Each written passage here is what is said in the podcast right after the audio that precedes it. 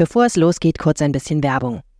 Der Vater meiner Kollegin Susanne ist zu Lebzeiten zur See gefahren, deswegen war schnell klar, auf See soll er auch bestattet werden.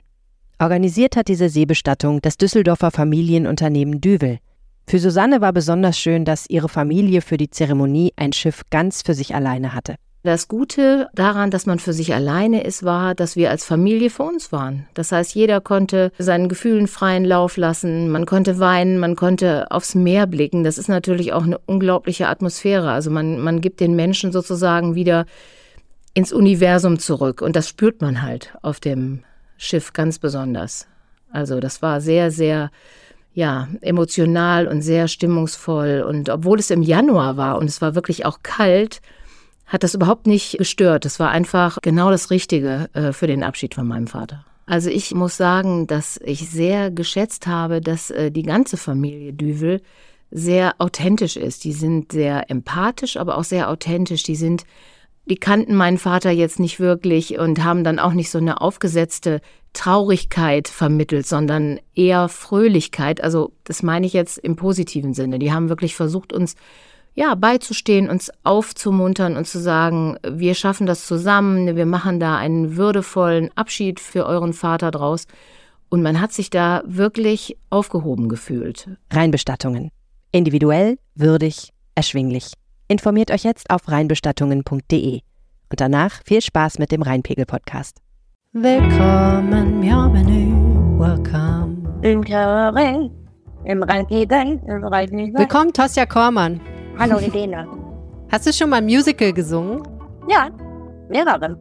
Echt krass. Das einzige Musical, was ich mir vielleicht angucken könnte, ist Hadestown, habe ich neulich gesehen. Das ist im Broadway jetzt gerade. Das ist Oh. ein Musical von einer Singer-Songwriterin, die, glaube ich, keiner kennt und äh, spielt eine Singer-Songwriterin mit, die auch keiner kennt, aber die ich ganz gut finde. Habe ich gedacht, das könnte man sich angucken. Es erzählt die doppelte Geschichte von Persephone und Hades und Eurydike und Orpheus in der Unterwelt. Und da bin ich doch sofort dabei. Das würde ich doch mir angucken. Verstehe. Ja. Ab nach New York. Ab nach New York. Von Düsseldorf Ja, ich nach habe New York. äh, ich hab ein Musical gespielt. Sehr schön. Cooler. Ja. In, ähm, Im Globe-Theater in Leuten. Mehrere Jahre hintereinander. Ist das nicht toll? Das ist hervorragend. Das ist schade, dass ich das verpasst habe. Du hast drei super spannende Themen diese Woche im Rheinpegel-Podcast. Das erste Thema berührt ein durchaus haariges gesellschaftliches Phänomen. Am Kennedy-Damm sollen neue Unterkünfte oder sollten neue Unterkünfte für geflohene Menschen entstehen. Die Immobilienlobby hat sich unter anderem dagegen ausgesprochen und Maximilian Nowroth weiß, welchen Effekt das nachher hatte. Ein Coaching-Programm nur für Männer. In Düsseldorf gibt es äh, jetzt eine Agentur, die das anbietet und wie Männerleben dort leichter gemacht werden sollen. Ein Besuch in diese Hallen dieser Coaching-Agentur hat äh, gewagt Verena Kensbock. In die Höhle der Löwen. Und wenn man sich in Düsseldorf was im Museum angucken will, hat man die Qual der Wahl. Die Museumslandschaft ist unglaublich groß und man kann sich sowohl tolle renommierte Sachen angucken als auch ganz nischige Sachen. Uwe Jens Runner und Verena Kensbock haben den Überblick und haben sich mal die schönsten und spannenden Exponate in Düsseldorf angesehen. Sie verraten ihre Favoriten. Mein Name ist Tosja Kormann und ich bin verbunden mit Helene Pawlitzki. Ihr hört Folge 303 dieses Podcasts und da rein steht bei 5,12 Metern. Rheinpegel. Der RP-Podcast für alle, die Düsseldorf lieben. Da, wo ich wohne, gehe ich immer an so zwei großen Plakatwänden vorbei und heute Morgen habe ich gesehen, dass die so, die sahen so aus, als wären die so behaucht, so mit, mit Wassertröpfchen belegt. Und dann habe ich nicht, bin ich näher gekommen und habe da hab ich gedacht, hä, warum sind die so? Ist doch komisch, ist da Wasser drin? Ist das irgendwie? Dann bin ich näher gekommen und habe gesehen, dass irgendwer beide dieser riesigen Kästen, die sind übermannshoch, mit irgendwas ah, schwerem, großem, einem stumpfen Gegenstand zerstört hat. Der hat in die untere rechte Ecke, diese Person, hat sie einfach einmal dagegen gebollert und das ganze komplette Glas ist gesprungen. Riesige Kästen. Ach, Das sieht crazy aus. So spinnennetzmäßig. Ja, dann. so fast, aber viel kleiner. Also es ist nichts, ist ja nicht, ist ja offenbar Sicherheitsglas, es ist nicht rausgefallen, es sind keine Splitter auf der Erde und so, glücklicherweise, aber dann habe ich mich gefragt, wer macht sowas? Diese Zerstörungswut, ne? Ja, vor allem, wenn du so erzählst, es ist so unten in der Ecke. Ja. Das ist ja fast Ja, und irgendwer muss sich, ich weiß nicht, was muss derjenige sich genommen haben? Also der muss da richtig, weil das ist ja dickes, dickes Glas, der muss ja irgendwie, weiß ich nicht. Was ist denn Pöller oder auf so. den Plakaten drauf? Weiß ich nicht, kann man nicht sehen. Kann man nicht, Kann man mehr, nicht sehen. mehr sehen. Wow. Das ist einfach, ich glaube auch nicht, Hast dass es um die Plakate gemacht? ging. Habe ich schon mal was kaputt gemacht? Im öffentlichen Raum. Aus Nee, Versehen. ich glaube nicht. Oder extra. Habe ich schon mal was kaputt gemacht im öffentlichen Raum? Ich meine, ich habe so die üblichen Sachen. Ich bin schon mal rückwärts gegen eine Mülltonne gefahren und solche Sachen. Aber das war Ich nicht habe an meinem ersten Tag Führerschein den Zaun umgefahren direkt. sehr gut. Ich habe meinen Führerschein bekommen, dann bin ich nach Hause. Ich hatte so einen Golf 1.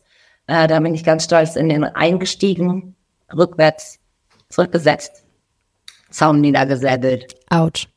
Ich habe mal, nachdem ich, äh, ich, also ich hatte einen Führerschein, habe dann lange kein Auto gehabt und dann habe ich ein Praktikum gemacht und für die habe ich ein Auto getestet. Die hatten so eine lustige Kolumne, wo Leute, die nichts von Autos verstehen, Autos testen. Und dann habe ich einen brandneuen, ich glaube, es war ein Fiat gehabt und bin damit rumgefahren durch die Stadt und fand das voll cool, weil ich ja sonst nie ein Auto hatte. Dann bin ich einfach durch die Gegend gefahren, so, ne? Stundenlang, mehr oder weniger. Nein, weiß ich jetzt nicht. Zwei, drei Mhm. Stunden so, ne? Und dann habe ich irgendwo geparkt und dann bin, wollte ich auspacken und bin rückwärts gefahren und dieses Piepsdings, was einem sagt, dass man vorsichtig sein soll beim Rückwärtsfahren, das fing an zu piepsen. Und ich habe mich umgeguckt und gedacht, da ist doch nichts. Und es piepste und piepste und piepste. Ich habe gedacht, was zum Teufel, warum piepst das? Da ist doch nichts. Dann bin ich noch ein Stück rückwärts gefahren und machte es knirsch. Oh Gott. Und wie sich herausstellte, war auf Kniehöhe eine weiß-rote Kette angebracht. Aha. Und die hatte sich, Die sind auch richtig fies, ne? Weil die, die haken sich so rein. ja, nein, also, also sagen wir mal so rum. Äh, Es war dann nicht ganz so schlimm. Ich habe mich quasi dann, natürlich bin ich völlig erschüttert auf die Knie gesunken hinter diesem Auto und habe angefangen, am Lack rumzurubbeln. Um Gottes Willen. Also es ist auch wieder abgegangen, die weiß, weiß-roten Spuren.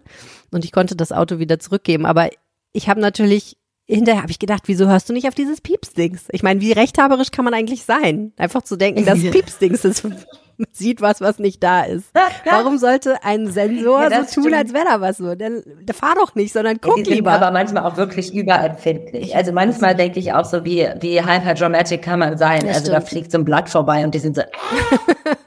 ich hätte mal ein Piepsdings allerdings oben. Ich hab, bin mal mit einem Umzugswagen unter einer Brücke stecken. Nein. Aber das erzähle ich ein anderes. Ja doch, das war, das war wirklich, ähm, das war eine meiner Meisterleistungen. Fantastisch. Äh, und ich habe dir nämlich gerade, musste ich dran denken, als du gesagt hast, du auf den Knien, ich dachte, du wärst so wie ich dann, nämlich ich bin dann ausgestiegen und bin so mega dramatisch auf die Knie Nein.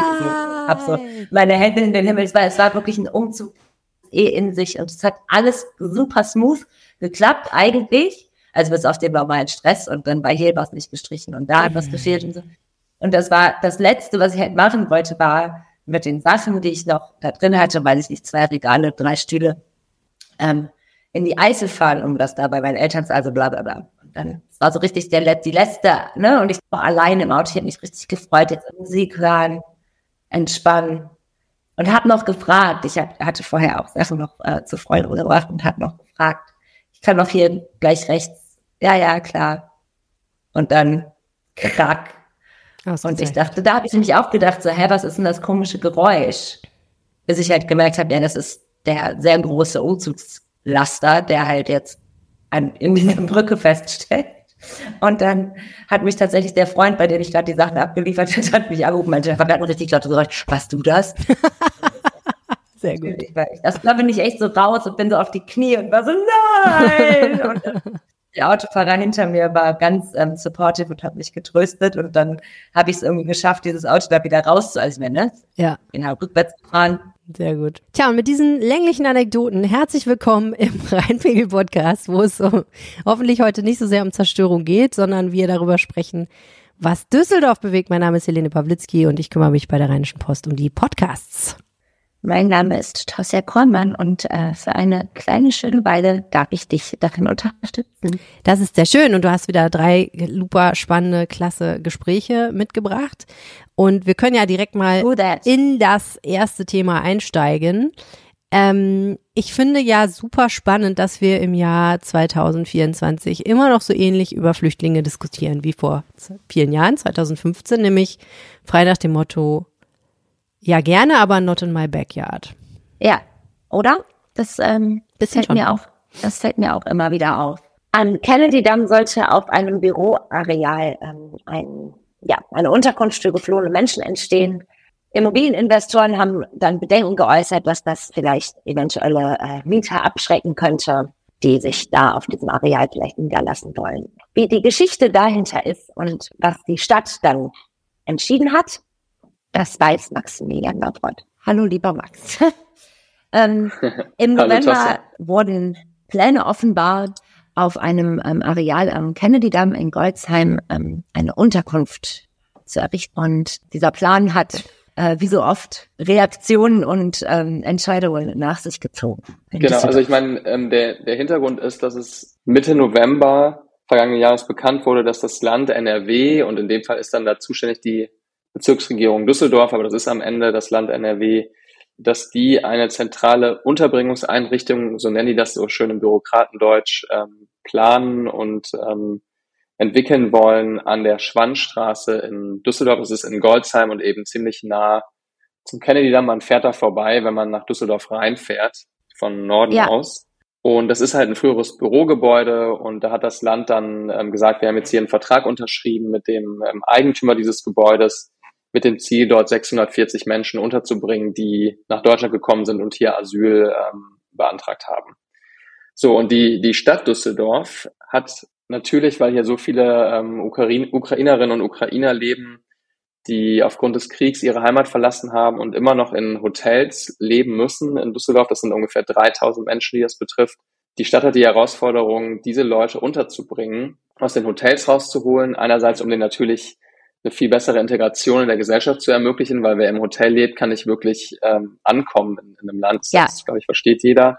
Und ja. es ist auch sehr teuer für die Stadt, ähm, Leute in den Hotelzimmern unterzubringen, weil wir reden da so von, von Kosten von 800 Euro pro Monat. Und deswegen hat die Stadt gesagt, okay, wir suchen nach neuen Lösungen und hat eine in Erwägung gezogen, die ebenfalls am Kennedy-Damm sein sollte, und zwar an der Hans-Böckler-Straße. Da ja, sind auch einige ähm, Büros, die leer stehen und eins davon, das ist die frühere Zentrale von der LEG Immobilien, von dieser großen Wohnungsgesellschaft. Ja. Die wurde dann eben dafür geplant, aber dazu ist es nicht gekommen. Und ähm, warum nicht? Also genau, wir haben ja schon ein wenig angeteasert, dass da ähm, ja. ja Stimmen laut geworden sind, dass das vielleicht keine so gute Idee ist, drücke ich jetzt mal einfach so neutral wie möglich aus. Also genau, ja. wer hat sich da Wer hatte da Bedenken und ähm, gibt es vielleicht auch ja, Gründe, warum? Also erstmal war es so bei diesem Infoabend, den ich gerade schon kurz erwähnt hatte, Mitte November, ähm, dazu hatte das Land NRW eingeladen, um die äh, Anwohner zu informieren an dieser Schwannstraße über das geplante Flüchtlingsheim mit den 640 Flüchtlingen.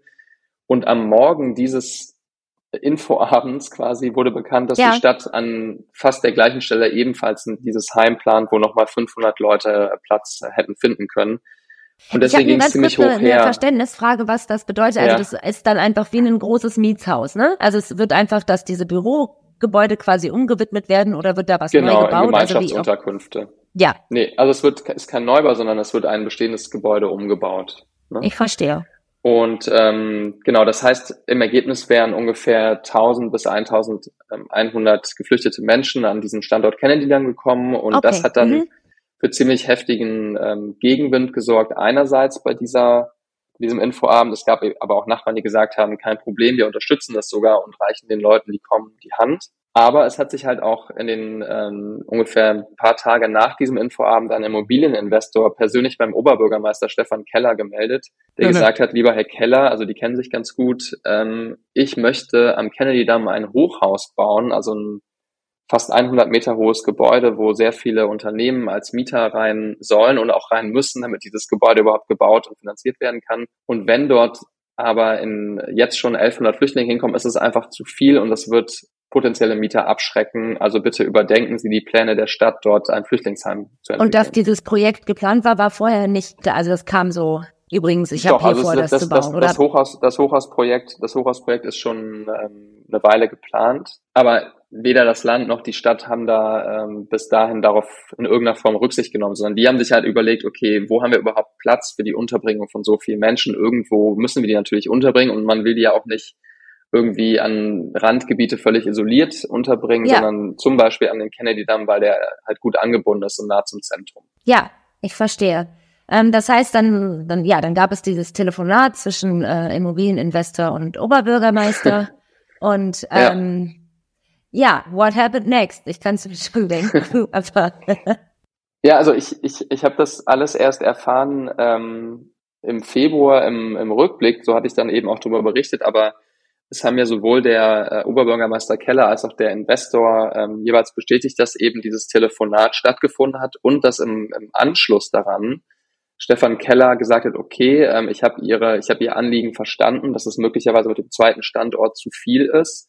Und deswegen ähm, gebe ich das mal an meine, das nennt er dann immer Arbeitsebene, also an die Leute in der, in der äh, im Rathaus weiter, dass die ähm, da nochmal drüber nachdenken sollen. Und im Ergebnis war es halt so, dass zunächst der Plan war, die Kapazität an Plätzen zu verringern in diesem städtischen Flüchtlingsheim an der Hans-Böckler-Straße. Ja. Äh, also weniger Menschen als geplant dort unterzubringen, ne? nicht 500, sondern ein paar hundert nur.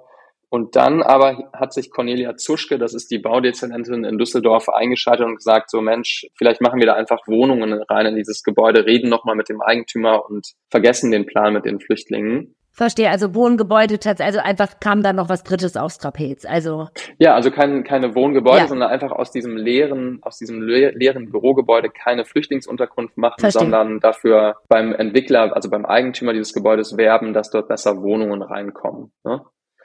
Und ähm, von diesem Plan hat dann ja. oder von dieser ver geplanten Veränderung hat dann auch der Investor bereits ähm, vor Weihnachten erfahren, ne? also dass, dass die Stadt da was überarbeitet und schon ähm, Anfang Januar, also sehr, sehr früh, weit vor der, vor der gesamten Öffentlichkeit ähm, gehört, naja, ähm, vermutlich werden da gar keine Flüchtlinge reinkommen, sondern wir denken darüber nach, Wohnungen ähm, reinzumachen. Und dann mhm. gab es ein, ein Treffen nochmal persönlich zwischen Oberbürgermeister Keller und diesem Investor ähm, Ende Januar bei so einem Netzwerkfrühstück von der Stadt und der Wirtschaft.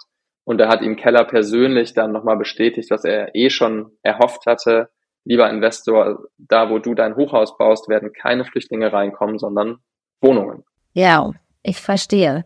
Was, ähm, also es ist jetzt vielleicht ein bisschen weit geschossen, aber, also weil das können wir natürlich nicht wissen, aber was, was sind die Bedenken, warum das eine, ja, anders aussehen könnte als das andere? Also so ganz erschließt sich mir das nicht, wenn ich ganz ehrlich bin. Ob ja. Jetzt, also, also man, wenn man an, an einem Kennedy-Damm vorbeifährt und mal darauf achtet, dann wird einem halt natürlich schon klar, dass es ein sehr, sehr starker Bürostandort ist. Also jetzt schon stehen da relativ viele Bürogebäude. Ja. Ähm, zum Beispiel L'Oreal ne, hat da seinen Deutschlandstandort, der, die Kosmetikmarke PwC hat da ähm, erst vor einem Jahr ungefähr mehr als 1500 Mitarbeiter in ein komplett neues Bürogebäude reingestellt.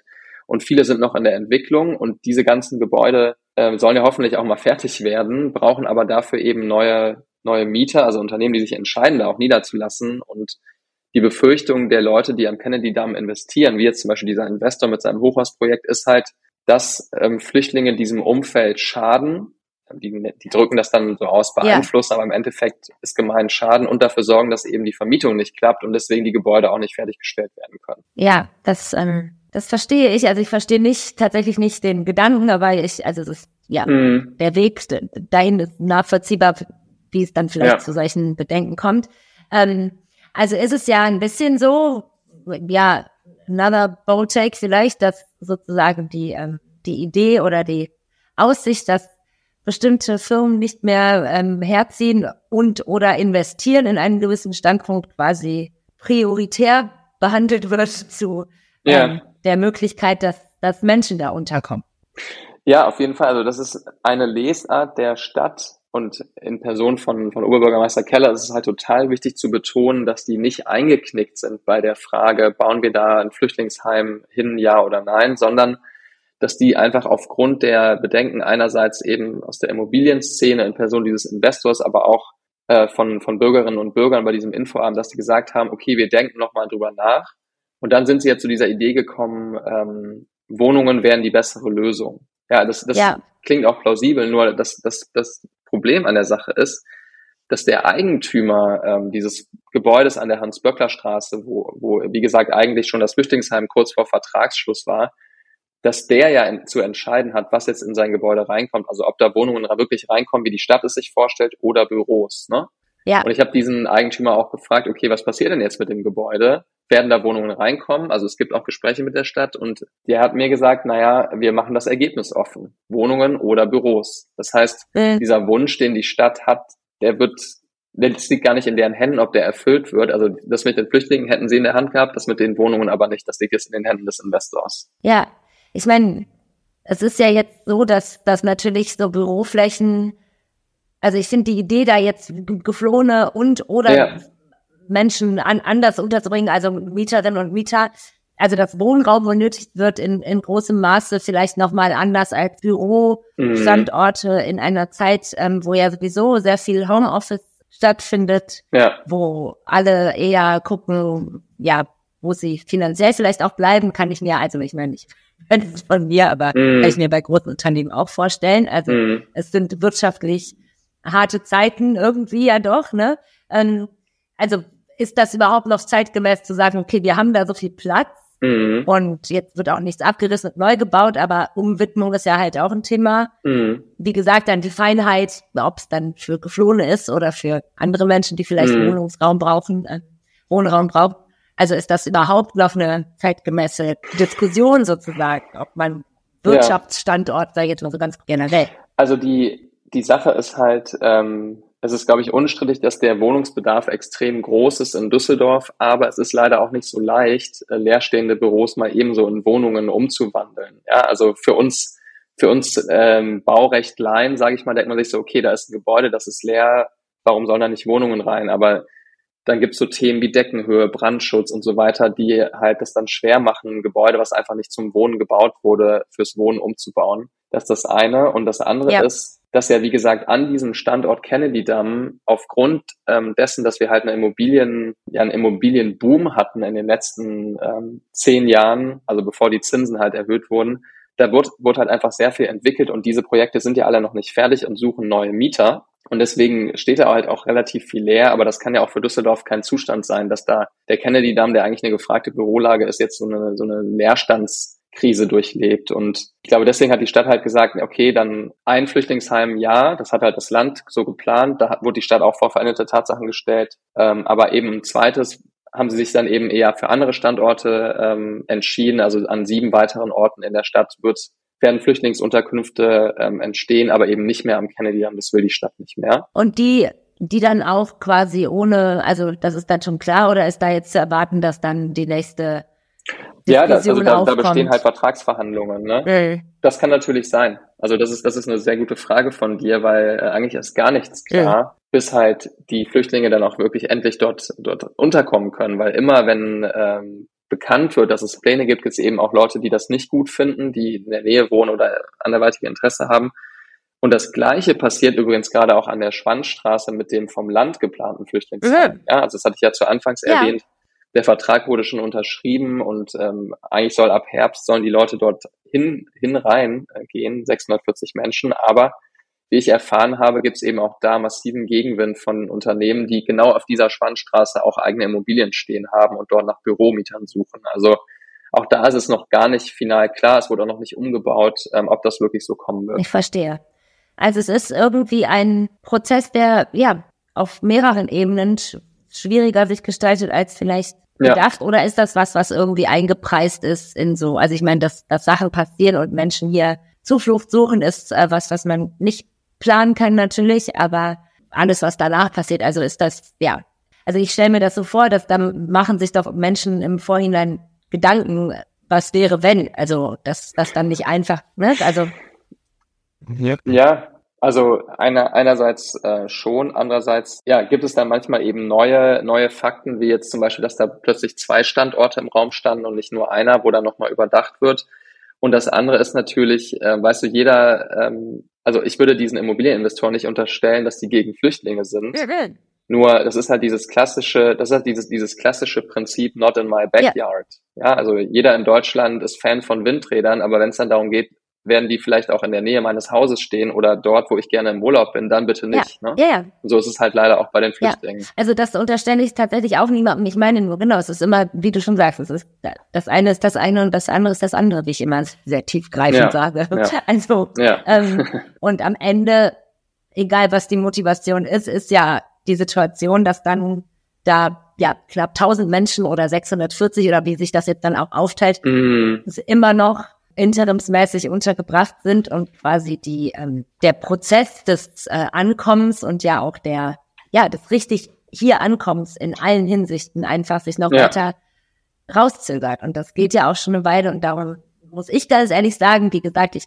bin weder in der Immobilienbranche noch irgendwie anders mit großen Entscheidungen ähm, bedacht, aber ich frage mich halt manchmal so, hä, also da ist was leer sozusagen oder, ne, oder könnte, mm. könnte zur Verfügung gestellt werden, dass Menschen jetzt brauchen, ja, what's the big issue, aber ähm, ich, ich glaube, es ist halt auch für die, sowohl für die Stadt als auch für das Land ähm, eine neue Erfahrung, an diesem Standort, den die dann einfach aus ihren Gründen auserkoren haben, plötzlich mit diesen Interessen konfrontiert zu werden, die die vielleicht vorher gar nicht auf dem Schirm ja, hatten. Ich verstehe. Ne? Also insofern wird man gespannt sehen, ob das dann jetzt wirklich auch kommt oder ob es dann aus welchen Gründen auch immer äh, nicht kommen wird. Ja. Ich werde es hier vielleicht nochmal erzählen, wenn es was Neues gibt. Das würde mich sehr freuen. Vielen Dank, dass du ein weiteres Mal in ein Thema äh, ein wenig Licht ins Dunkel gebracht. Danke dir, Tosja. Und äh, bis zum nächsten Mal. Ciao, bis dann. Tschüss, tschüss.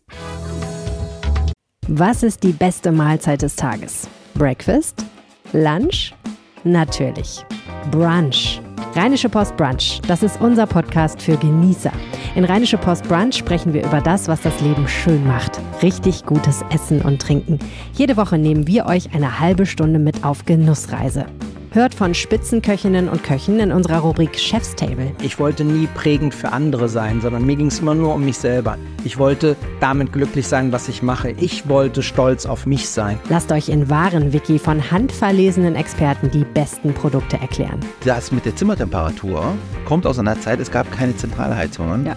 Das heißt, wir hatten eine Zimmertemperatur von 14 bis 18 Grad. Ja. Bedeutet, kein Rotwein auf Erden nicht sollte wärmer getrunken werden als 18 Grad. Und lernt die abgefahrensten Foodtrends kennen. The, the pearls are made from seaweed. In Germany, it could be called caviar Satz aus Seetang. I see. That's very poetic, as usual.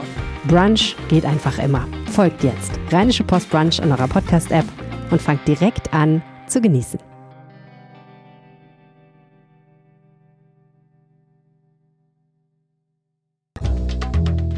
Kurze Pause. Vielleicht mit etwas Werbung.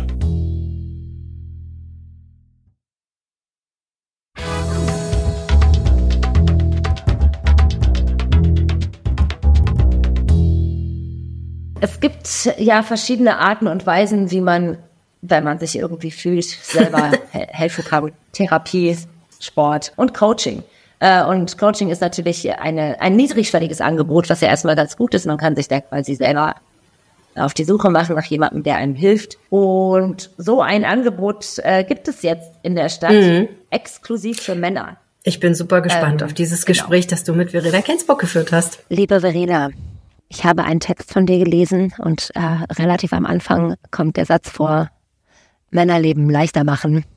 Ähm, das ist quasi das Motto eines äh, ja, eines Menschen, den du mhm. besucht hast und über den du schreibst. Und ich äh, möchte jetzt hier sofort offenlegen, das ist natürlich ein Satz, der äh, Gefühle in mir hervorruft. Ja, auch.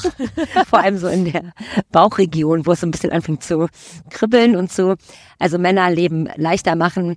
Äh, ich lasse das jetzt einfach mal so stehen und lasse mir sehr, sehr, sehr gerne von dir erklären und äh, mich äh, quasi ins Licht führen, woher dieser Satz kommt und was es damit auf sich hat. Sehr gerne ist, dieser Satz stammt von einem Coach aus Düsseldorf namens Tim Prell. Mhm. Ähm, und er hatte mir eine Broschüre, kann man sagen, quasi geschickt. Also so ein Heftchen, in dem er seine Arbeit vorstellt. Ähm, er hat eine Coaching-Agentur gegründet, die die Mandanten heißt, mit Doppel-N. Ähm, und er macht ein Coaching, wie man sich wohl schon denken kann, extra für Männer. Und auf diesen Auftritt und auch ganz groß auf seiner Internetseite steht eben jeder Satz, den Männern das Leben leichter machen. Und ich muss ehrlich sagen, mein Gedanke war, warum haben die es nicht verdammt nochmal schon leicht genug? Ja, also das ist äh, natürlich äh, eine Reaktion, die in mir auch hervorgerufen wurde. Ich möchte wie immer dazu sagen, natürlich sind alle Schicksale individuell und ähm, es gibt sicherlich, also das meine ich ganz, ganz, ganz ernst, auch Männer, die es überhaupt nicht leicht haben und ähm, ja, dass äh, jeder und jede hat äh, wahrscheinlich Rucksäcke zu tragen, aber ganz einfach so dahingeworfen ist dieser Satz natürlich etwas, äh, ja, fast ein bisschen spöttisch, möchte ich sagen. Also, ja. weil ja. durchaus jetzt gesamtgesellschaftlich gesehen und so weiter, das sind ja. Themen, die führen alle viel zu weit. Ähm, aber ja, haben es Männer wahrscheinlich äh, durchaus jetzt nicht so viel, viel, viel schwerer als Frauen. Ähm, nichtsdestotrotz gibt es diese Agentur, es gibt ein Coaching-Programm für Männer. Ähm, was bedeutet das? Was bedeutet Coaching-Programm? Ähm, Tim Prell hat lange Zeit Coaching für Berufstätige gemacht und Studierende, die, ähm, also bei den Berufstätigen ging es hauptsächlich darum, dass sie ähm, von einem beruflichen Umbruch standen, nicht mehr zufrieden waren mit ihrem Job. Aber dann ähm, Männer und Frauen. Also Männer und Frauen. Mhm. Und ähm, hat sie dann quasi in so eintägigen Coachings beraten und den ich sage mal, Impulse gegeben, in welche Richtung es denn gehen könnte. Das haben die dann so zusammen erarbeitet. Und dabei hat er ähm, festgestellt, dass Männer einen besonders hohen Coaching-Bedarf haben, weil zumindest so seine Erfahrung ganz oft die Worte dafür fehlen, ihre Gefühle zu verbalisieren. Und das ist eben auch ein Grund, warum ganz viele jetzt zu ihm in dieser Männeragentur kommen. Er sagt, das sind hauptsächlich Männer, die unzufrieden sind, die aber mit so einem ganz dumpfen Unzufriedenheitsgefühl kommen, dass sie gar nicht richtig beschreiben können. Also er meinte, ganz oft sind die gereizt und irgendwie halt unglücklich, aber mhm. sie wissen gar nicht recht wieso, können dann nicht so richtig den, den Finger drauflegen. Mhm und merken das dann aber, dass es irgendwie im Job nicht mehr so läuft, ähm, mit der Partnerin vielleicht nicht mehr so läuft, mit Freunden, dass sie da irgendwie schlechtes Feedback auf ihre Person bekommen und sagen, irgendwie bin ich mit dem allen nicht glücklich. Und dann sitzen sie irgendwann nach einem Vorgespräch bei Tim Prell in, bei dem Mandanten. Ich verstehe. Und lassen sich beraten. Es ist, das ist ja schon eigentlich interessant, dass dieses ja doch eigentlich relativ, wie soll ich das sagen, schon fast altbackene Vorurteil, dass Frauen so gut über ihre Emotionen sprechen können und immer genau wissen, was gerade los ist und das verbalisieren und ja auch immer viel zu viel und äh, bla bla bla. Dass er das quasi so erlebt, dass das bei den Männern dann tatsächlich wirklich so ist, was ja auch wieder irgendwo herkommt. Also es wird ja beigebracht. Also das bedeutet, da kommen wahrscheinlich Männer hin ähm, in diesen in diese Räumlichkeiten, die du auch gleich äh, sehr gerne nochmal beschreiben darfst, weil ich mir das noch nicht so richtig genau vorstellen kann, wie dieses Setting dann aussieht. Ähm, und ja, sozusagen selber merken, da wenn ich was auf der Spur, was mir vielleicht als Kind, als Junge nicht beigebracht wurde oder ne, das hat ja viel mit diesem Bild zu tun, das Boys Don't Cry und ja äh, reden nicht über die Gefühle und wenn man halt nicht drüber redet und sich das nicht anguckt, dann verlernt man das Vokabular irgendwann oder hat es gar nicht ja. richtig gelernt. Ähm, das bedeutet, ich komme dann jetzt als Mann da, merke irgendwie, okay, es hakt überall, ich bin, komme schlecht raus morgens oder was auch immer, wie sich das äußert.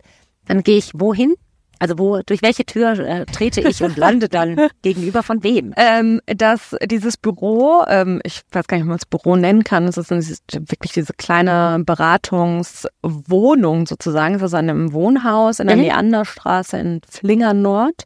Und es sind wirklich nur zwei Räume. In dem einen Schreibtisch, wo äh, Tim Prell arbeitet, und das andere ist dieser Beratungsraum. Mhm. Ähm, es ist sehr klein und sehr gemütlich. Ähm, und es besteht eigentlich mehr oder weniger aus zwei Sesseln, die sich gegenüberstehen. Es hat wirklich ein bisschen was so von Therapie. Ähm, man sitzt sich unausweichlich gegenüber und guckt sich in die Augen. Was ja auch und eine besondere Situation auf ist. Auf jeden Fall. Ähm, keine Ablenkung, auf jeden Fall. Und ähm, da sitzt dann einem gegenüber Tim Prell. Ähm, ein, wie ich sagen muss, ähm, ich habe ich hab so geschrieben und ich habe mir das jetzt mal rausgenommen ähm, ich weiß nicht, ob man das so sagen kann, aber ich fand tatsächlich, er entsprach überhaupt nicht mein Bild von einem Männercoach, ja. wie ich ihn mir vorgestellt hatte. Ich dachte, da sitzt jetzt irgendwie ein total klischeehaft maskuliner Mann vor mir. Mhm. Ähm, und natürlich ist er ein Mann, aber er war einfach wirklich sehr zugewandt, aufmerksam, nachdenklich ähm, und hat wirklich dieses mein Vorurteil, dieses den Männern das Leben leichter machen, mit diesem, mit diesem Spruch bin ich ja quasi irgendwie in dieses Gespräch gegangen. Das hat er tatsächlich ein bisschen aufgeräumt, muss ich sagen. Ja. Ähm, er hat gesagt, natürlich war das irgendwie eine Provo Provokation. Er wollte natürlich irgendwie neugierig machen und der Spruch habe funktioniert, als ich ihn darauf angesprochen habe. Eigentlich ist er genau, äh, zumindest war das mein Eindruck, ist, dass ähm, das Gegenteil von diesen traditionellen Männerrollen. Also meine Vorstellung war so ein bisschen von einem Männercoach. Da geht es irgendwie um äh, weiß ich nicht, schwindende Männlichkeit und Männer, die irgendwie ihre Macht zurückerobern wollen. Aber es ist eigentlich genau das Gegenteil mhm. von dem, was ich da erwartet hätte. Mhm. Sondern er sagt halt, ähm, diese Männerrollen, diese traditionellen, die sind auch für viele Männer eine Herausforderung und die wollen da gar nicht richtig reinpassen und versuchen es aber und gehen am Ende halt unglücklich heraus und haben ganz oft, wie wir ja gerade schon gesagt haben, ja. das Problem, dass sie das nicht wirklich verbalisieren können, dass ihnen gar nicht richtig bewusst ist, warum sie unzufrieden sind. Und diese Männer landen dann irgendwann bei ihm und machen dieses Coaching. Und er stellt ihnen dann anfangs oft Fragen halt zur Person in wirklich so einem mehrstündigen Kennenlerngespräch sozusagen. Mhm. Er nannte das so grundlegende Bestandsaufnahme. Mhm. Da fragte er dann, wie, in welchen unterschiedlichen Rollen könnte ich sie denn kennenlernen? Im Job, in der Familie, beim ersten Date? Wie tritt jemand auf? Was ist die beste und was ist die schlechteste Beziehung, die sie in ihrem Leben führen? Mhm. Und ganz viele dieser Fragen und der Antworten führten dann am Ende, selbst wenn es vielleicht vordergründig um den Job irgendwie zum Beispiel geht, führten ganz oft zu halt Beziehungen im Leben, mhm. zu Kollegen, Freunden, Partnern oder den Eltern tatsächlich mhm. auch oft, ähm, sagte er. Ähm, ja, Classic. Genau. Und er versucht halt, indem er diese Männer tatsächlich einfach zum Reden bringt und sie selbst dazu bringt, zu formulieren, wo ihr Problem liegt, die da auf den richtigen Weg zu bringen, dass ja. sie daran was ändern. Ja, ich verstehe. Jetzt noch einmal muss ich daran rumnagen, an diesen Männern das Leben leichter machen oder Männer Leben leichter machen. Ähm, es hat ja sofort was Exklusives, also deswegen ich, wie gesagt, ich gebe das auch äh, jetzt nicht äh, stolz und mit äh, geschwollener Brust, aber durchaus offen äh, zu also mir kommen sofort bestimmte Bilder in den Kopf, wer da wie vielleicht so sitzt, genau wie du auch beschrieben hast, dass man natürlich sofort, wenn man sich so einen Männercoach vorstellt, hat man ein bestimmtes Bild vor Augen einfach. Das hat auch ein bisschen was von Boys Club, so die, also so wir Männer, so.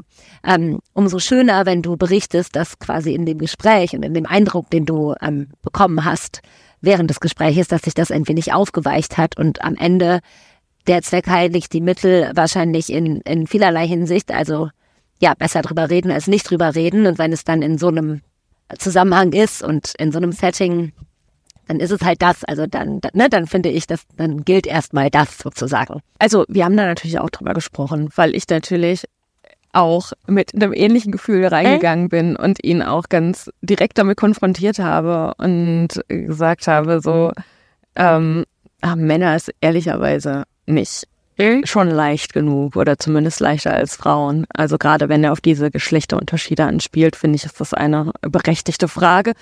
Und er sagte natürlich, also ja, Männer haben es im sehr vielen ähm, Fällen leichter, sind viel privilegierter, verdienen mehr für teilweise die gleiche Arbeit, ähm, also Gehaltsunterschiede, ähm, immer noch so Familienarbeit, Care-Arbeit. Brauchen wir alles gar nicht drüber reden. Ähm, ist uns, glaube ich, allen bewusst.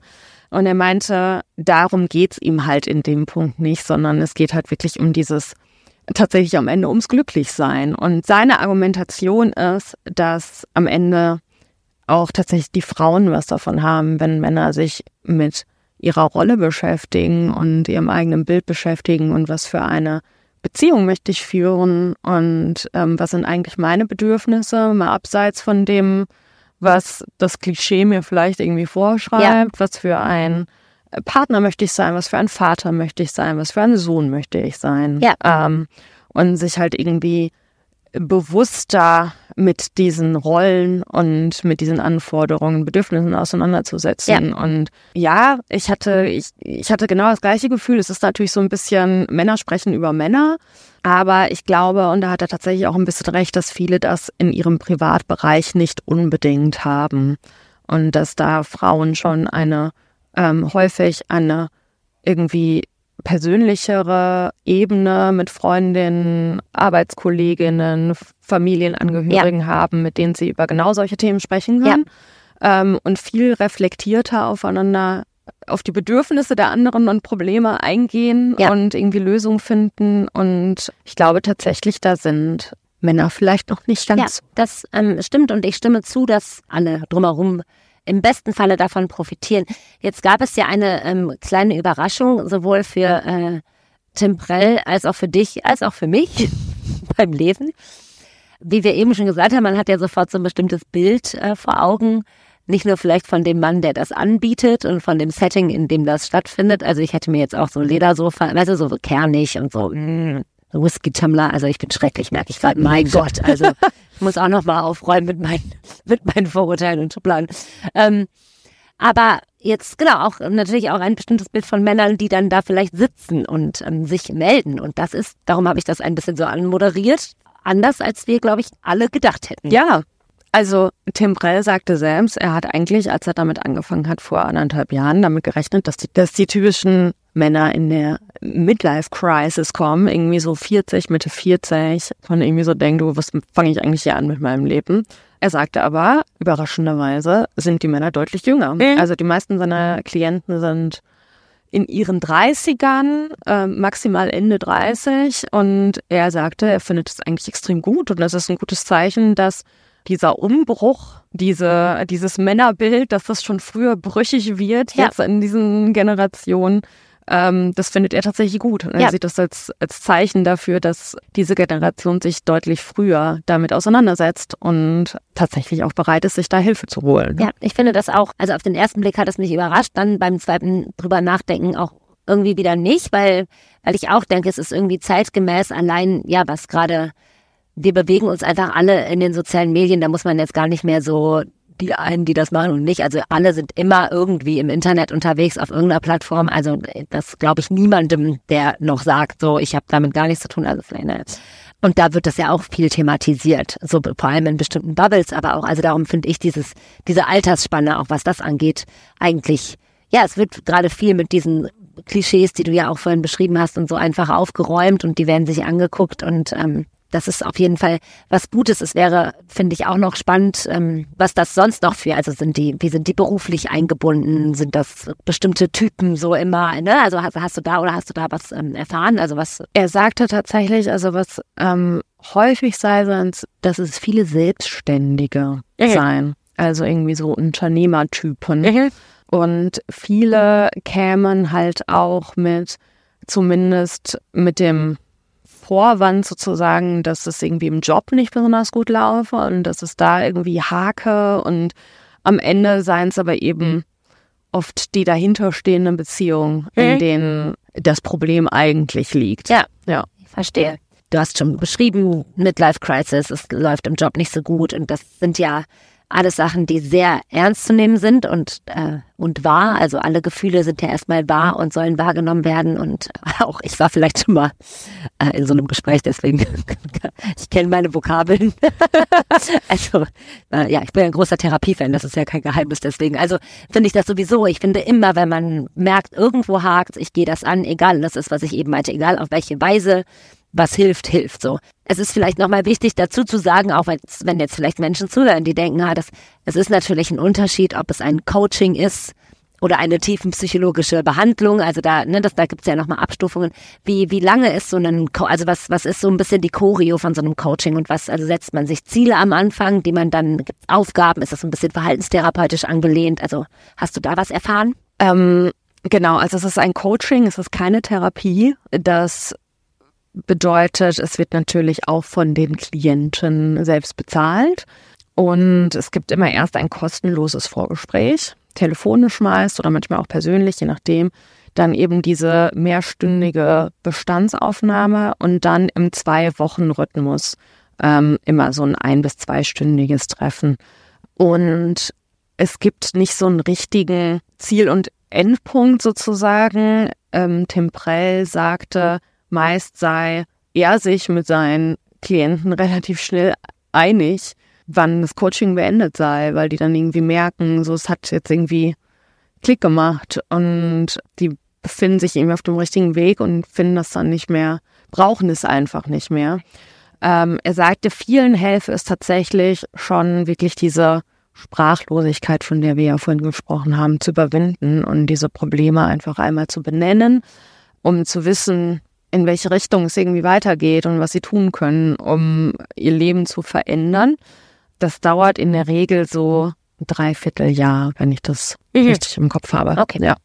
Und genau, das ist dann selbst bezahlt und dann hat man wie so eine Runde abgeschlossen Ja. quasi und kann ja wahrscheinlich dann auch immer noch mal anknüpfen oder Auf jeden Fall. Und es sind natürlich, das muss man natürlich auch sagen, weil es ja eben keine Therapie ist, es sind keine, es sind keine Menschen, die mit einer Diagnose, mit Mhm. einer Krankheit dorthin Ja. kommen, sondern wirklich eigentlich Leute, die gesund sind im besten Fall und bei denen es einfach irgendwie, aber trotzdem, was wir natürlich alle kennen, irgendwie mal hakt Ja. im, im Ja. Leben. Und Ja, das Wichtige ist ja dann irgendwie das Dranbleiben, also das ähm, Wahrnehmen und Arbeiten ist das eine. Und wenn dann, wenn es dann sozusagen funktioniert, dass tatsächlich sich dadurch vielleicht auch ähm, gesamtgesellschaftlich, jetzt mache ich doch den großen Bogen, ähm, irgendwie bestimmte Geschlechterrollen vielleicht ein wenig auflösen und, und also einfach Ja. dehnbarer so Ja. werden, dann ähm, so be it. Dann äh, Ja. ist das doch gut, dass es das gibt. Und ich ähm, freue mich sehr, dass du mit mir darüber gesprochen hast, weil ich merke und ähm, ja, natürlich habe ich Vorurteile in die andere Richtung. Das gibt's halt auch. Ich bin natürlich auch, also mir sind natürlich Frauen und alles, was damit zu tun hat, sehr wichtig, weil ich eine bin und mich viel damit beschäftige. Aber ja, ich merke schon, die Bilder, die ich habe und so, das ist ja auch mal gut, das auch zu prüfen, so Ja, und genau. ähm, sich das vielleicht mal von einer anderen Perspektive aus Ja. anzugucken. das war tatsächlich was, was ich mir am Ende dann auch eingestehen musste, sozusagen, als ich von diesen, von dieser Recherche, als ich diese Recherche beendet und dachte, okay, es ist, hat mein Bild doch ein wenig verändert und war ander, ganz anders als erwartet, Ja. tatsächlich. Ja, Und äh, wenn sowas noch passiert, dann ist das doch äh, eigentlich ganz schön. finde ich auch. Und wenn es einige Männerleben leichter macht, dann ähm, ist das doch auch schön. Ich danke dir sehr, liebe Verena, und äh, bis bald. Tschüss. Ciao.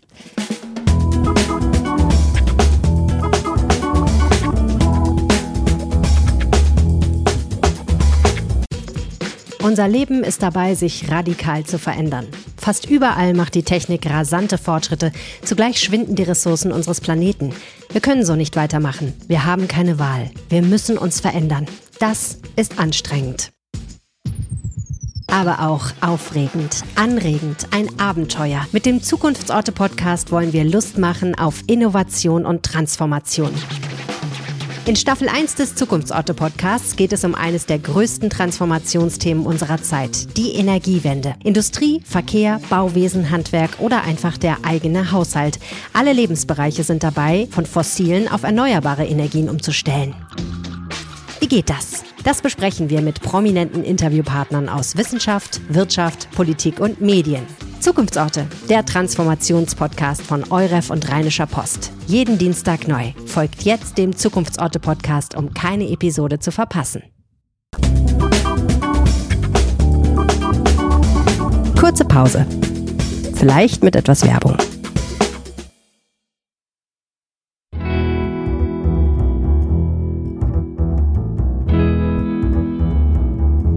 Meine Tochter hat neulich äh, in der Kita Leute sehr verwirrt, indem sie ihnen ähm, eine Geschichte erzählt hat, die davon handelte, dass eine Frau stirbt und ähm, dann in den Himmel kommt und äh, alle Leute unten stehen und wundern sich. Und die Kita-Menschen konnten das überhaupt nicht zuordnen und äh, das Rätsels Lösung war dann, dass ich mit ihr im Kunstpalast gewesen war, weil ich ja eine unfassbar gute und pädagogisch wertvolle Mutter bin. Und wir haben uns Peter Boy Rubens großes Gemälde von Maria Himmelfahrt angeguckt, wo tatsächlich das passiert. Maria ist offensichtlich gestorben und wie das so ist, wenn Maria stirbt, dann stehen 20 Leute drumherum und gucken sich das an, das Schauspiel. Ich weiß nicht, merkwürdig eigentlich, ne? Aber so war das. Und ähm, die sind relativ verwirrt darüber, dass Maria in voller Pracht und Schönheit und auch gar nicht gealtert offensichtlich von Engeln in den Himmel entrückt wird, so unmittelbar nach dem Tod. Das soll ja eigentlich erst später passieren. Also nicht mit, mit, mit noch einem Umweg irgendwie ins Grab und so. Das ist Maria erspart geblieben, offensichtlich in diesem Gemälde. Und das ist ja ein sehr großes Gemälde und das habe ich, haben wir dann länger Lucky, davor gesessen. ja. Ja, Lucky Maria. Keine Würmer für Maria. Naja, wie auch immer, auf jeden Fall, das war so ein Moment, wo ich gedacht habe, das ist schon echt spannend und ich vermute, dass sie das doch eine Weile beschäftigt hat, einfach, dass sie das dann in der Kita erzählt hat und dass sie wahrscheinlich das auch dann immer mal wieder sich angucken wird. Wenn wir in den Kunstpalast mal wieder gehen, wird sie immer wieder dieses Gemälde wieder erkennen, was man ja nicht von allen Stücken da sagen kann wahrscheinlich. Ja, hast du auch, hast du so ein Gemälde, was bei dir Ja. so stecken geblieben ist? Also, oder was, wo du dich dran erinnerst, dass dich das irgendwie verstört oder Es gibt eins, das ich sehr, sehr schön finde. Äh, das hängt in London. Das ist von einem italienischen Künstler namens Lucio Fontana und hängt, glaube ich, in der Tate Gallery oder Tate Modern, glaube ich. Und das heißt Spatial Concept, Waiting. Und das ist einfach nur eine Leinwand, die unbemalt ist, so ganz rohe Leinwand. Und der hat ein Messer genommen und hat da einen Schnitt reingehauen. So Slash. Und ich mhm. weiß nicht warum, aber ich finde das wunderschön. Die Leinwand beult sich an der Stelle des Schnitts so ein bisschen nach mhm. innen und es ist auch wirklich spatial im Sinne von räumlich irgendwie, aber ganz simpel, aber irgendwie total harmonisch. Es ist ganz, ganz, ganz einfach. Und ich weiß noch, dass ich da, da war ich ein Teenager, davor gestanden habe, relativ lange und mir einfach nur das angeguckt habe. Also so da richtig so versunken bin. Das fand ich irgendwie total faszinierend. Auch diese Vorstellung, dass er einfach lange vor dieser Leinwand gestanden hat und gewartet hat, auf den richtigen Moment diesen Schnitt zu setzen. So wird das, glaube ich, beschrieben. Das fand ich ziemlich interessant. Und das ist immer noch das Werk, wo ich immer denke, das muss ich mir unbedingt nochmal angucken. Und auch, um rauszufinden, ob es mich nochmal so bewegt wie damals. Und bei dir? Ähm, nee. Äh, ich habe das nicht. Das ist mir ähm, in dem Gespräch äh, mit Uwe Jens Ruder und Verena Kensbock noch einmal mehr aufgefallen. Die beiden haben äh, hier in Düsseldorf sich durch die Museenlandschaft äh, geguckt, sozusagen, haben äh, in zehn Häusern ähm, die zuständigen Personen nach quasi in zehn, das ist ja Sammlung krass. gefragt. Das ist ja ganz schön viel. Ähm, und ähm, genau, haben sich ein wenig eingehend damit beschäftigt und wir haben uns dann unterhalten und dann ist mir aufgefallen, tatsächlich, ich bin mhm. kein sehr visueller Mensch. Also ähm, no pun intended, jetzt nicht, weil ich irgendwie mich auch sonst mit Musik beschäftige, mhm. aber ich habe das eher auditiv. Also ich habe ich habe das nicht, dass ich, also wenn du jetzt die Geschichte erzählst von diesem, ja.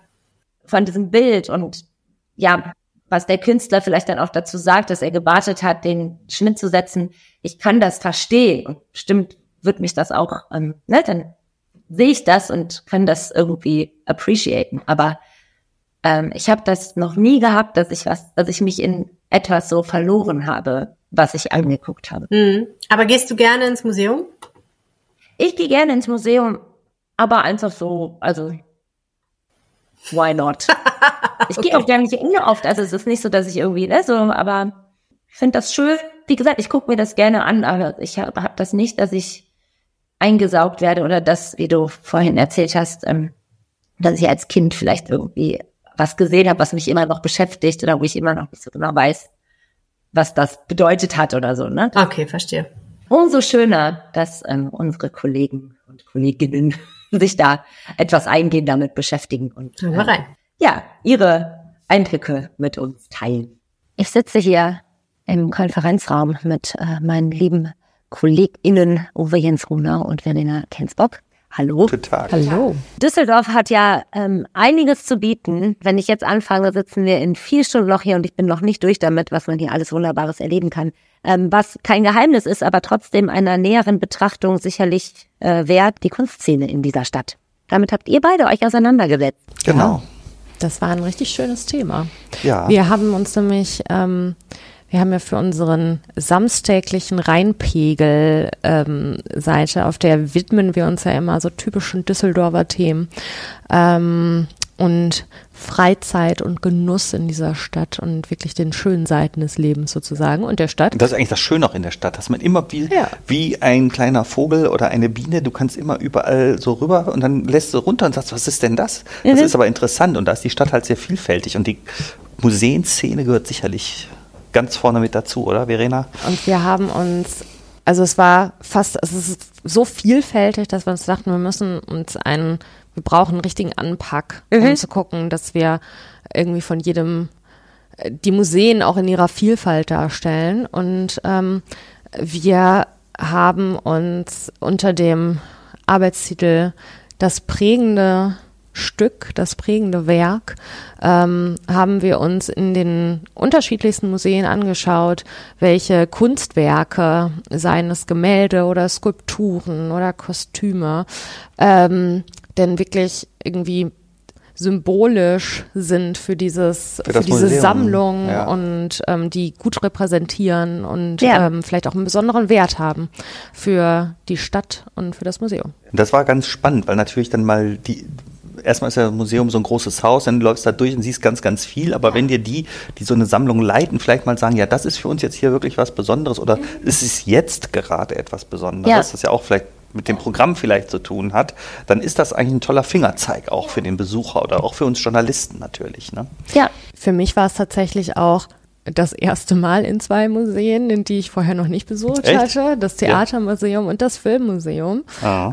Ähm, und ich war wirklich tatsächlich vom Theatermuseum, muss man sagen, schon äh, hat macht einen relativ nischigen Eindruck, wenn man sich so denkt, Theatermuseum, na gut, also schon irgendwie Interesse an Theater, aber bin jetzt auch irgendwie nicht so tief drin. Und so ähm, oft geht man ja auch nicht ins Theater. Ja, genau. Und äh, also es ist schon so, glaube ich, ich dachte immer so, das wäre was für, für totale Kenner. Und für eine Kennerin halte ich mich jetzt nicht unbedingt.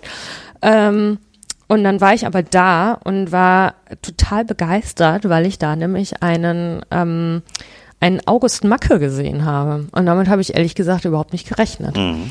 Der ähm, war ja ähm, ganz berühmter Expressionist und war auch Teil hier von dieser Kunstbewegung der Blaue Reiter und war auch an der Düsseldorfer Kunstakademie und hat danach tatsächlich am Düsseldorfer Schauspielhaus angeheuert und hat da ähm, als unter anderem als ähm, Bühnenbildner gearbeitet und hat einen Entwurf gemacht für ähm, das Stück Rotkäppchen ähm, und das kann man da heute noch sehen. Und das fand ich irgendwie total schön, dass so dieses Theatermuseum einen echten August Macke hat. Mhm. Ähm, ist ja total spannend, das über Macke zu hören. Ich wusste das ja. überhaupt nicht, dass er das gemacht hat. Ne? Auf einmal ist das viel mehr als nur so ein Theater. Man denkt ja auch so Theatergeschichte, was soll jetzt daran spannend sein, was es für einen Bühnenentwurf vor 50 Jahren gab oder so. Aber auf einmal bist du ganz woanders. Ne? Ja.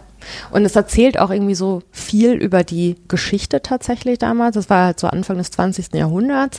Da ähm, war es eigentlich total unüblich, dass irgendwie ein Theater und das Düsseldorfer Schauspielhaus war damals auch so ein Privattheater, ähm, dass sie tatsächlich selber Bühnenbilder herstellen. Also es gab wohl irgendwie so eine Art Antiquariate, da wurden dann komplette Bühnenbilder gekauft. Also da sind die dann hingegangen, haben gesagt, wir wollen zum Beispiel Rotkäppchen spielen und dann haben sie einmal so ein Set gekauft sozusagen. Ah. Ähm, und das Düsseldorfer Schauspielhaus war aber eines der wenigen, die schon zu dieser Zeit eine eigene Werkstatt hatten und eigene Bühnenbildner. Und ähm, August Macke war halt einer davon und der hat dann dieses dieses Bühnenbild entworfen, dass man von dem heute noch der Entwurf da ist. Aber wo du das gerade erzählst, ich habe auch einmal dann, weil dieser Museumsleiter neu war und ich hatte gehört, geh mal hin, der ist ganz gut und habe ich auch mal so eine Führung mitgemacht und habe dann da Sachen gesehen, das fand ich auch so irre aus der Anfangszeit des Theaters, was da erklärt wird, dass die Schauspieler früher ihre eigenen Kostüme so quasi mitgebracht haben. Es gab gar nicht so eine Ausstattung, sondern du kamst dann dahin, ja, du spielst jetzt die und die Rolle, ja, zieh ich das an. Also das, das, das gab es gar nicht. Also Hauptsache, du konntest spielen, aber das Kostüm gab es nicht. Ja, wie du gerade schon gesagt hast, also Theatermuseum ist ja jetzt ein wenig ein nischigeres Museum. Es gibt natürlich, wenn man an Düsseldorf denkt und Kunst, es gibt ja die großen Museen, an die man sofort denkt. Ja. Und dann gibt's ja auch ja die etwas nischigeren, so wie das Theatermuseum. Ist euch da noch was über den Dick gelaufen, was so noch ein bisschen nischiger? Also es ist auch total stark. Das ist ja so ein Mini-Museum, das Schifffahrtsmuseum. Mhm. Also wir haben zehn Museen, muss man vielleicht noch einmal sagen, von groß bis klein. Mhm. Eher so die städtischen oder eben auch Landesmuseen. Und wir haben jetzt nicht, äh, das kann man auch nochmal irgendwann machen, ich sag mal, die kleinen Privatmuseen, die stellen wir vielleicht auch nochmal vor, hier äh, in Flingern, Filara, äh, Julia Stoschek und so. Es gibt ja auch noch andere, das ist ja auch total spannend. Aber wir haben jetzt mal diese Museen, die man so kennt in Düsseldorf genommen, von klein bis groß und haben uns da ein bisschen aufgeteilt und äh, gut, Verena war im Theatermuseum, ich war jetzt auch mal im Schifffahrtsmuseum, wo ich auch schon mal früher drin war und so. Aber das ist jedes Mal wieder toll, wenn du jetzt nach zwei, drei Jahren oder so mal wieder hingehst. Und ich bin dann halt ganz nach oben gefahren das ist, ja die, das ist im Schlossturm, dann bist du oben in der Spitze und dann ist das toll, so runter zu laufen und ähm, guckst dir halt alles an. Und die haben halt an der Treppe auch und oder auch auf den Ebenen dann des Schlossturms immer so kleine Nischen, wo Sitzgelegenheiten drin sind und du immer auf den Rhein gucken kannst. Also es ist total toll. Auf einmal, du läufst so die Treppe runter und siehst auf einmal nur in graues Wasser. Jetzt so vom Winter. So, jetzt setzt du dich einmal hin, guckst raus und dann siehst du wieder Oberkassel. Beispielsweise. So. Mhm. Und das ist total cool. Und du verstehst nochmal, wie gut es ist, so ein Museum eigentlich zu haben, das natürlich auch für Düsseldorf die Schifffahrt total mega wichtig war. Und früher haben die Schiffe ja auch dieses untere Rheinwerft, da waren ja früher die ganzen Kräne und so, und da wurden die, die Schiffe entladen. Ne? Und, und, also deswegen haben die da auch so ganz viele so aus der Alltagsgeschichte Düsseldorfs, wo hier viel Schiffe ausgeladen wurden. Es gibt ganz viele Schiffsmodelle, aber auch andere Dinge, die das erklären, wie die Menschen damit äh, hier gelebt haben. Der, an der Altstadt gibt es auch noch diesen alten Hafen. Da wurde wirklich früher die, wurden die Sachen da angelandet. Ne? Und das Prunkstück für die ist, als man dann nach diesem prägenden Kunstwerk äh, fragte, die haben ein Riesenmodell von der Staatsjacht von Jan Wellem, mhm. die der wirklich also 1711 äh, bekommen hat. Also so lange konnte er sich nicht mehr daran erfreuen. Fünf Jahre später verblich er im Schloss, das es am Rhein gab, was ja dann leider ein Raub der Flammen wurde Ende des 19. Jahrhunderts. Und diese, diese Staatsjacht, die kannst du dir wirklich genau angucken, wie die ausgestattet war. Also kann ich echt empfehlen. Macht eigentlich Spaß, auch so ein kleines Museum mal zu besuchen. Mhm. Und wenn man jetzt wieder auf die Großen geht, was ist da, also haben euch da die besonderen Stücke überrascht? Also hättet ihr andere Dinge ausgewählt? Also ich war im Kunstpalast, ähm, der ja auch ähm, auf eine andere Art und Weise, aber wie das Schifffahrtsmuseum auch einfach schon, wo der Besuch dieses Hauses auch echt schon Erlebnis ist. Ne? Also der ist ja jetzt relativ neu eröffnet, ähm, sieht ganz anders aus als vorher und ist total toll. Und ähm, da ist das prägende Stück sozusagen, ähm, hängt im Rubenssaal und es ist aber nicht der Rubens, sondern ähm, daneben das Erdtuch vom Künstler El Anatsui. Und das ist ähm, eben ein relativ neues Werk, ähm, was sich auch so mit Thema Kolonialgeschichte beschäftigt. Es besteht aus ganz vielen, ich habe das ehrlich gesagt immer nur so aus der Ferne betrachtet und habe es wirklich so als Tuch gesehen. Man mhm. erkennt so die Wellen. Aber wenn man ganz nah dran geht, dann sieht man halt erstmal, und das hat bei mir echt ein bisschen gedauert, dass das alles so Flaschendeckel sind. Das sind Kronkorken. Kronkorken ne? mhm. Und ähm, das ist stammt daher, dass die Kolonialstaaten früher von den afrikanischen Beteiligten von den Staaten, die haben die oft in Alkohol bezahlt tatsächlich. Und heute spielt es natürlich auch auf Themen wie Umweltschutz an und ist natürlich irgendwie ein ganz, dadurch irgendwie ein super vielfältiges äh. Werk und es wirkt auch wirklich einfach in diesem Raum, mhm. wenn man da schon mal war, in diesem offenen Raum mit dieser tollen Treppe und eben in direkter Nachbarschaft zu dem Rubens, der genau das gleiche Farbschema hat sozusagen. Das ist irgendwie eine tolle Kombination und wirkt natürlich auch genau in diesem, in diesem Zusammenspiel. Das hat mir gut gefallen. Ja. Also das ist, wenn bei den großen Häusern jetzt äh, eh was Spannendes, das ist ja hier die neue Sammlungspräsentation im Kunstpalast und dieses Alte von Rubens mit sowas Neuem zu kombinieren, auch aus einer ganz anderen Welt kommend. Das finde ich ja mega spannend. Wir haben natürlich überall jetzt in den Museen diese Diskussion, präsentieren wir das hier noch richtig, müssen wir nicht neue Denkweisen einbringen, so und jetzt muss man gar kein Voker-Ideologe äh, sein, um zu sagen, das müsst ihr jetzt mal alle tun oder so. Ich sage das mal als Museumsbesucher, äh, ob ich jetzt beispielsweise Gendern blöd finde oder nicht. Spannend ist, seinen Blick zu öffnen. Mhm. Und das machen die ganz toll jetzt in den Museen. Das gefällt mir da in der neuen Kunstpalast-Sammlung äh, gut. Und ehrlich, im K20, das ist jetzt für mich so das Prunkstück mal der Düsseldorfer Museen, ist ja das hieß früher Kunstsammlung NRW. Da ist ja Weltkunst. Das, was eben Anfang des 20. Jahrhunderts die Kunstwelt revolutioniert hat, das ist da alles zu sehen. Picasso, Dali, Max Ernst, also diese ganz großen Namen. Und die hatten jetzt auch bei dem prägenden Werk eins von Kandinsky, äh, gesagt. Warum? Auch weil im März eine neue Ausstellung äh, losgeht, wo auch Kandinsky eine große Rolle spielt. Sie hätten auch echt viele andere Werke natürlich nehmen können bei diesem tollen Museum.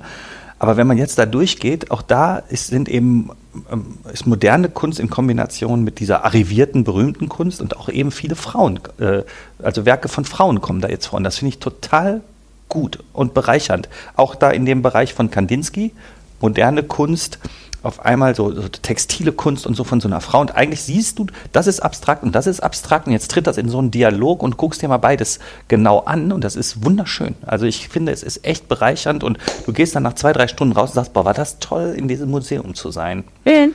Also ich weiß nicht, ein bis zweimal im Jahr, einmal im Jahr muss ich da rein auch. Ich finde das super, das Museum. Ja, also ich bin tatsächlich kein sehr visueller Mensch. Also ich, ähm, die Frage, die ich jetzt vielleicht stelle, kann ich selber gar nicht so richtig beantworten, aber habt ihr auch jetzt unabhängig von den prägenden Stücken in diesen Museen Werke, wie du jetzt schon sagst, einmal im Jahr möchtest du da irgendwie, also mhm. zieht es sich dahin, die euch immer wieder berühren oder greifen. Also tatsächlich, das finde ich was, das, also das finde ich traurig für mich. Ich habe das selten, dass ich vor einem Gemälde oder einer Skulptur oder irgendwie Och. in einem Kunstwerk stehe und so. Hast du ja irgendein Lieblingskunstwerk, irgendeins, wo du sagst, nee. das gucke ich gerne an? Hm. Ich kann mich manchmal in die Stimmung, ich kann das dann nachvollziehen irgendwie, aber ich, ich, ich habe das eher auditiv tatsächlich. Also ah. ich kann mich verlieren in, in so Klängen oder so, ne? Äh, aber ähm, und vielleicht so in Bewegtbild, also so Videokunst und so. Aber also K21 eher, dann da mal so. Wahrscheinlich, ja. Aha. Aber ähm, also habt ihr da so ganz persönlich so eine, ne, oder vielleicht auch jetzt durch diese Recherche gefunden, dass ihr wisst, das hat mich so gepackt, da muss ich noch ein paar Mal richtig reingucken und drauf gucken und mich da rein reinfallen lassen. Ich kann das ehrlich gesagt schlecht auf ein, auf ein Kunstwerk ähm, festlegen, aber ich fand jetzt, also wirklich, ich wiederhole mich, aber ich finde, ich habe das Gefühl, längst noch nicht mit dem Kunstpalast fertig zu sein. Mhm. Und ich glaube, da gibt es einfach so unglaublich viel zu entdecken, jetzt in dem, auch einfach in der in dem Sammlungsrundgang. Ähm, und auch da ist ja längst nicht alles zu sehen, was die noch in ihren Archiven schlummern haben. Also das ist tatsächlich ein Haus, in das ich immer wieder gehen kann, ohne mich zu langweilen. Und was mich aber tatsächlich auch irgendwie begeistert hat, aber auf eine ganz andere Art und Weise, war das Filmmuseum, was ich halt auch zum ersten Mal besucht habe. Und da waren wir hauptsächlich bei den Kostümen unterwegs. Die stellen mehrere Filmkostüme aus und auch wirklich tolle Sachen, die man aus anderen, die man wirklich aus den Filmen noch wiedererkennt. Und man kann da ganz lange verweilen und wirklich sich diese Details angucken. Und also ich fand zum Beispiel den, dieses Kostüm von Nosferatu, was Klaus Kinski getragen hat. Ähm, und dann liegen da diese Ohren, die ihm aufgesetzt wurden, die Fingernägel. Und man sieht, wie, wie klein dieses Kostüm ehrlicherweise eigentlich ist. Ja. Und dann ist da dieser Fatsuit von Räuber Hotzenplotz. Und also das ist irgendwie ganz toll, da so lang zu gehen und den Blick schweifen zu lassen. Und dann, man erfährt irgendwie ganz viel darüber, wie viel Kostüm auch für, für Film ausmacht und wie viel das auch tatsächlich dazu geführt hat, dass irgendwie so Schauspieler am Ende ja zu Stars wurden, ne? Und wie die dabei helfen, wirklich in so eine Rolle mit jeder Faser reinzuschlüpfen und sich anders zu bewegen. Und das ist, äh, da kann man wirklich lange verweilen und ist tatsächlich auch, glaube ich, was für Kinder. Da sind wohl auch viele Schulklassen unterwegs. Ach so. Also ich glaube, das Schöne ist tatsächlich, dass, was Verena gerade anspricht, sich auch mal äh, zu sagen, ich will mal was entdecken, sozusagen. Natürlich, wenn ich jetzt sage, was ist meine Lieblingskunst, wonach du gefragt hast, dann würde ich immer sagen, oh, ich muss Matisse sehen. Ich liebe Matisse total und gibt diese Kunstrichtung oder Künstlergruppe, so wurde so zugeordnet, Prophet de la Lumière, die Propheten des Lichts. Sowas kann man da dann auch sehen. Mhm. Also Bonnard finde ich ganz toll beispielsweise. Aber daneben eben unser Glaskunstmuseum, das macht ja bald jetzt dann auch wieder auf im Kunstpalast. Das ist wirklich auch ein Erlebnis dahin. Und was es da an Glaskunst gibt, da aus Venedig und so, sich das anzugucken, ist Hammer. Und Schloss Benrath hast du ja auch besucht. Und da gibt es dieses Gartenkunstmuseum. Also wenn man jetzt gerne Parks mag und das Grün und was ist das für eine Kulturgeschichte, lohnt sich total mal nach Schloss Benrath zu fahren und sich das mal anzugucken. Also diese Geheimtipps sich in Düsseldorf mal vorzunehmen ähm, lohnt sich. Und das ist auch wirklich schön. Das ist ja beglückend, so wie du das. Ich, Filmmuseum muss ich auch mal wieder. War ich ewig nicht drin. Was du da gerade erzählt hast, habe ich nicht präsent. Und das finde ich ja eine gute Anregung. Ja, das stimmt. Was man vielleicht noch dazu sagen muss. Wir haben ja ganz viele Museen gefragt und ähm, die Antwort war ganz häufig, wir können uns kaum festlegen. Am Ende haben sie es ja. doch alle getan. Aber natürlich lebt ein Museum von der Sammlung ne? und dieser Mischung und ähm, natürlich nie von einem Kunstwerk. Ja, Nicht, das stimmt. Nichtsdestotrotz geht man, glaube ich, auch irgendwie mit einem anderen Blick dadurch, wenn man ein bisschen was über die die Geschichte und die Bedeutung eines bestimmten Kunstwerks weiß. Und vielleicht geht's ja dem ein oder anderen Hörer oder Hörerin so, dass es, wenn sie da mal davor stehen und sich denken, ach, davon Davon habe ich doch gehört. Das und jetzt klingelt was. Was du gerade sagst, das stimmt ja wirklich. Ne? Die, das ist ja auch eine gemeine Frage. Du hast so ein Museum, die Leute identifizieren, identifizieren sich auch total mit ihrem Museum. Jetzt kommen wir und sagen, sag uns mal eins, was typisch ist und äh, am besten noch, wie teuer ist das? Ne? Also plumpe Journalistenzugänge und so, aber die eigentlich ganz, ist ja unser Job, auch Sachen zugänglich zu machen. So. Und dann müssen die das halt erleiden ne? und uns das dann sagen. Aber hier war ein so ein Satz beim Hedjens Museum, da waren ja ganz viele noch nicht drin, nehme ich mal an. Da kommen aber Besucher aus aller Welt hin, weil es diese Sammlung von Porzellan, also Chinesen, die lieben das natürlich. Also so Kulturnationen, die viel mit Porzellan auch zu mhm. tun haben, die, für die ist das ganz groß. Die fahren nach Düsseldorf und wollen direkt in dieses Hedjens Museum. Ne? Und eine Antwort von denen, also wir haben auch gefragt, wie umfangreich ist denn die Sammlung und was kennzeichnet die Sammlung? So, da war der erste Satz, da kann man sich das, was Verena sagt, nochmal so vor Augen halten. Das Hedjens Museum umfasst 20.000 Objekte aus 8.000 Jahren Keramikkunst von allen Kontinenten. Das muss man sich mal vorstellen. Und dann sag mal dein Lieblings. Ja. ja. Was ist denn da dein Lieblingsding? Ne? Ja, und dann haben die auch bei Lieblings, was ist typisch, ja. direkt acht Sachen aufgezählt, mhm. weil die es nicht anders hingekriegt mhm. haben. Kann ich auch verstehen. Ja. Ja. Also, also vielfältig wie die Museenszene in dieser Stadt ist dann auch das äh, dort anzuschauende, äh, die dort anzuschauenden Sammlungen. Ja. Also das äh, geht vom Großen ins Kleine. Vielen Dank, dass ihr äh, diese Reise durch die äh, Düsseldorfer Museenlandschaft mit mir, mit uns geteilt habt. Äh, ich bin jetzt auf jeden Fall ein wenig inspiriert. Ich habe irgendwie in letzter Zeit oft ans Karnevalsmuseum gedacht, aber vielleicht auch wegen der Session, die gerade vorbei ist. Ja. Genau, und es gibt ja sicherlich noch so den ein oder anderen Geheimtipp, was man hier dann auch in eurem Stück nachlesen kann. Vielen, vielen Dank dafür. Sehr gerne. Und äh, gerne. bis zum nächsten Mal. Ciao. Ich überlege ja die ganze Zeit schon, welches Museum ich als nächstes gehen sollte.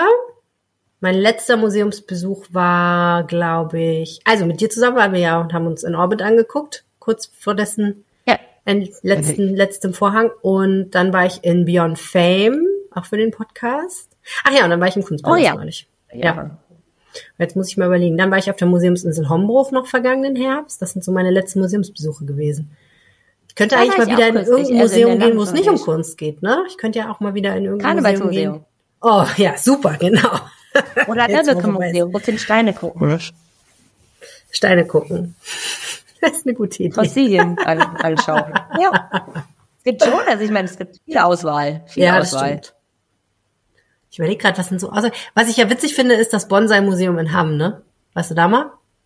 Nee, da war ich noch nicht, aber es ist, ist eher auf meinem. Es ist ein Museum, es ist doch, es ist halt schon ein bisschen Museumsanspruch. Also es ist so ähm, einfach nur ein Typ, glaube ich, der das macht. Und da ist halt einfach so ein großer, großer Garten. Und der hat ganz viele Bonsais und der hat dann halt auch so, ähm, so Schilder, wo noch Sachen dazu draufstehen, wie das mit Bonsais so funktioniert und wo und ganz viel auch so Equipment, ne? Bei Bonsais kommt es ja dann auch auf ja. die Schalen an und auf was weiß ich, keine Ahnung. Aber jedenfalls, der hat sau viele coole Bonsais. Bonsais sind ja echt super faszinierend, finde ich. Das ist zum Beispiel auch so sowas, wo ich mich optisch visuell, ich bin auch eigentlich nicht so ein visueller Mensch, aber ich kann mich, da kann ich mich auch total gut drin verlieren, weil diese schönen Bäume, diese schönen kleinen Bäume, kann ich mir auch stundenlang angucken. Und man muss aber sagen, das ist ein Museum, da sollte man auch eher hingehen, wenn das Wetter schön ist. Apropos. Jetzt kommt das Wochenendwetter für Düsseldorf. Vom Wetterstruxi. Regnerisch und mild ist die Devise des Wetters dieser Tage. Grüße euch damit ganz herzlich zum Wochenendwetter. Der Freitag wird uns einen wolkigen Start in den Tag bringen. Es kann sein, dass zum Sonnenaufgang die Sonne noch mal kurz durchblickt. Äh, spätestens zum Mittag kommen dann Regenwolken auf und diese Regenwolken bringen uns dann Regen bis in den Abend hinein. Die Temperaturen liegen bei 10 bis 13 Grad und wenn euch auffällt, dass der Himmel irgendwie so komisch gelblich ist und es sich eine komische Schicht auf den Fensterscheiben beziehungsweise auf den Autos bildet, dann ist das Sahara-Staub, der durch die Atmosphäre mitgebracht worden ist und dann durch den Regen zu uns runterkommt. Der Samstag bringt uns wieder viele Wolken. Gerade so über den Tagesverlauf kommt es immer mal wieder zu leichten Nieselregen. Gerade zum Nachmittag oder Abend hin kann dann auch die Sonne kurz nochmal durchgucken. Die Temperaturen liegen dann bei 9 bis 11 Grad. Und der Sonntag bringt uns einen Mix aus Sonne und Wolken. Gerade zum Vormittag hin kommt die Sonne besser durch. Zum Nachmittag hin sind die Wolken ein bisschen kompakter und die Temperaturen liegen dann bei 6 bis maximal 11 Grad. Nach dem Sonnenuntergang setzt nochmal Regen ein, der uns dann die gesamte Nacht begleiten wird. Kurzer Blick auf die neue Woche. Es bleibt weiter regnerisch und weiterhin auch mild. ne, ist dem nicht hinzuzufügen. Ich grüße euch damit oder wünsche euch damit ein schönes Wochenende und wir hören uns dann nächste Woche wieder zum Wochenendwetter. Also bis dann, ciao, ciao. Mehr Düsseldorf-Wetter gibt es im Wetterstruxi-Blog. jensstrux.blog. Das war der Rheinpegel für diese Woche. Wenn ihr uns das sagen möchtet, könnt ihr das natürlich tun. Wie immer an rheinpegel.rheinische-post.de oder per WhatsApp an 01680 80 844. Ich freue mich über jeden, der sich meldet. Yes. Mein Name ist Helene Pawlitzki. Mein Name ist Tassia Quannan. Wir wünschen euch eine schöne Woche. Ihr wollt diesem Podcast etwas richtig Gutes tun? Dann schreibt eine kurze Bewertung bei Apple Podcasts. Danke.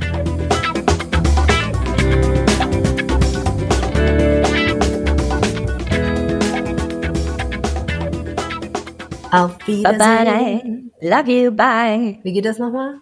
Da, da, da, au revoir. Wiedersehen. Nee, das heißt, es geht anders, oder? Welcome, welcome, welcome.